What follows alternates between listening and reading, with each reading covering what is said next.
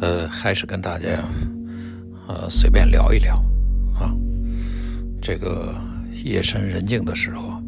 就特别适合呃跟大家随便聊一聊。呃，有这么一件事儿，前两天我看见一个视频啊，嗯，这个视频呢是讲这个炒菜的、烹饪的节目、餐饮的餐饮文化。啊，有点类似于那个李子柒的那种啊，舌尖上的那种美食啊，文明文化之类的。这个节目啊，它讲的是，呃，就是中国的炒菜啊，爆炒啊，这种爆炒的这种烹饪方法呀，呃，他认为呢是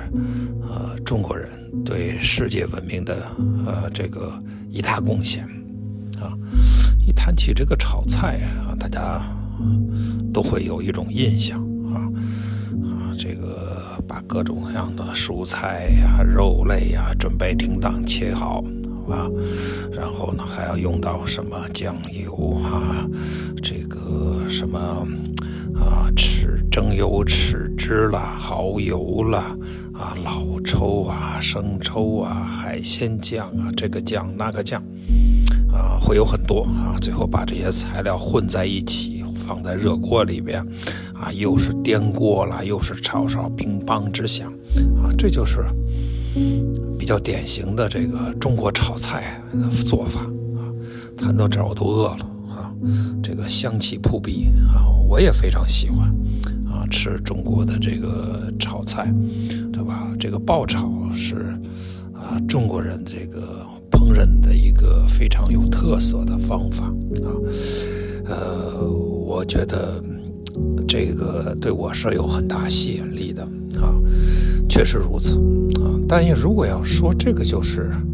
啊，因为这个爆炒啊，炒菜的这个方法啊，因此就说中国是啊世界文明的顶流啊，是一个很高的位置啊，这个我就很难同意了啊。我觉得到不了啊这种程度，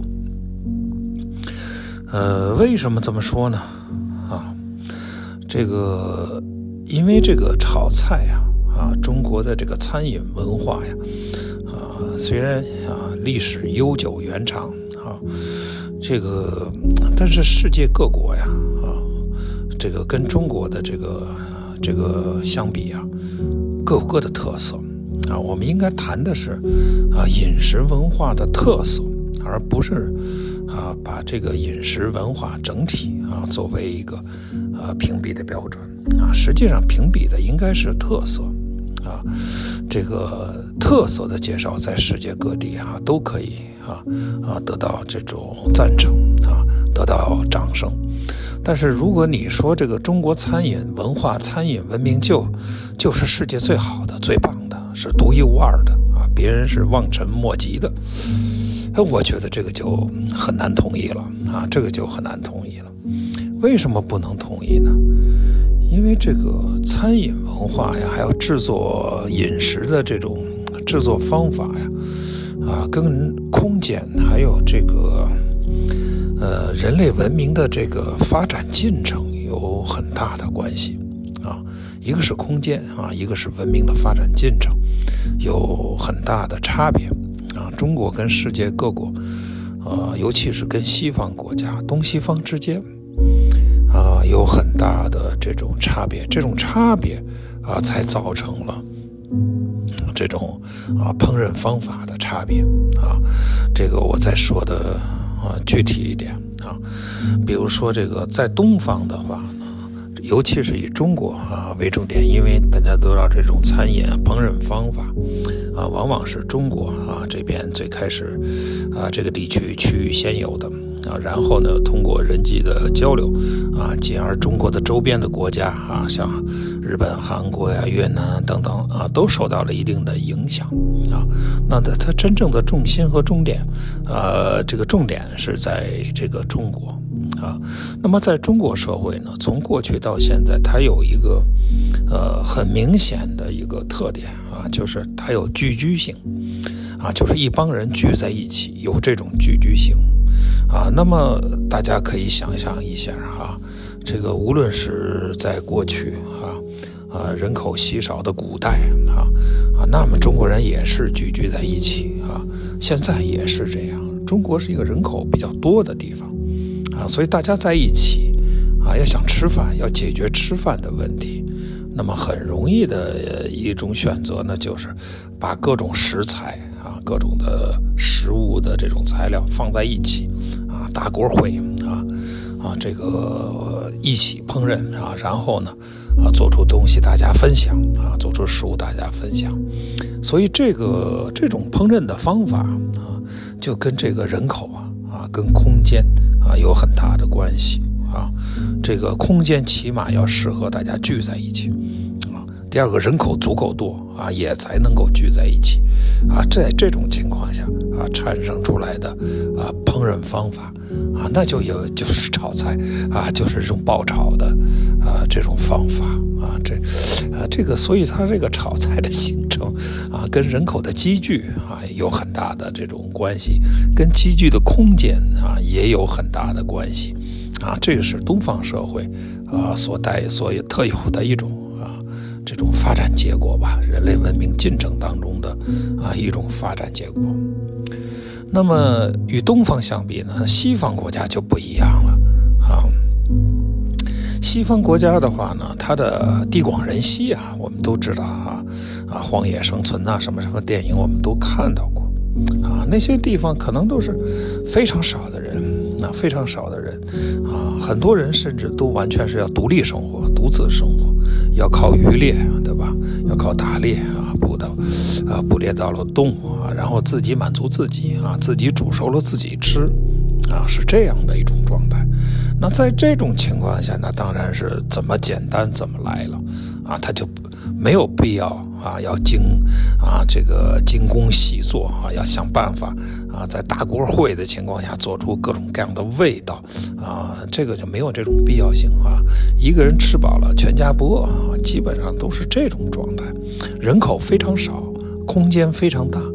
最后导致的结果呢？啊，就是西方的烹饪方法和西方的饮食习惯和西方流传至今的啊饮食文化啊，就是这样来的。所以，不同的空间啊，人口的多少的差别啊，决定了东方和西方烹饪文化的啊这种差异啊，这种差异是客观造成的。啊，也受到客观因素、客观环境的，呃，这种很大的影响啊。所以，这个文明的发展进程啊，它是个整体，但是地理特特性啊是有差别的，自然特性啊也是有差别的。这种地理和自然的这种巨大的分别啊，随着时间啊，历史嘛就是时间的积累，对吧？这个成百上千年。这样的这个时间过渡下来，啊，到了今天，它会形成自己不同的体系，啊，进而会形成不同的方法，对吧？所以这种情况不能说是，呃，谁比谁强啊？我就是文明，你就是不文明的，啊，我用筷子就是文明，啊，你用刀叉就是不文明的，对吧？在西方那种啊荒野当中啊，在那种人口稀少的。啊，那种那种环境里面，你拿两根筷子怎么去做饭呢？你一定用刀叉，啊，身边可能就带着捕猎工具啊，刀叉呀，啊，刀子拔出来啊就做了，啊，最后变成了餐饮文化，就是用刀叉来吃饭，啊，这是演变过来的，啊，从过去到现在，啊，逐渐的演变过来的。那么中国呢，啊，东方呢，啊，这个社会里边呢，大家聚在一起，啊，经常吃大锅饭，对吧？那么这个这个现在的东北啊，还有大锅烩啊等等那种做法啊，那个做法就还停留在过去，还带有原始文明的特色。那么现在在南方呢，那就精工细致啊，越是精工细致啊，越显示了啊这种东方文明的本质啊。这个是东西方之间的一种差别啊。所以什么事情，我觉得都是这样。呃，这个不同的国家啊，不同的文明，不同的社会，谈特色啊，就是比较客观啊，比较理性的做法啊。如果一定要说啊，这个不谈特色啊，谈整体，我就是比你强啊，这就是非理性的啊，这就是非理性的啊。类似的这种事情的话呢，有很多。这个我还是主张啊，理性容易啊被人家接受啊，理性啊能够站得住脚啊，能够最终啊赢得别人的掌声和理解啊，这个能达到这种目的的，唯有理性，没有其他的。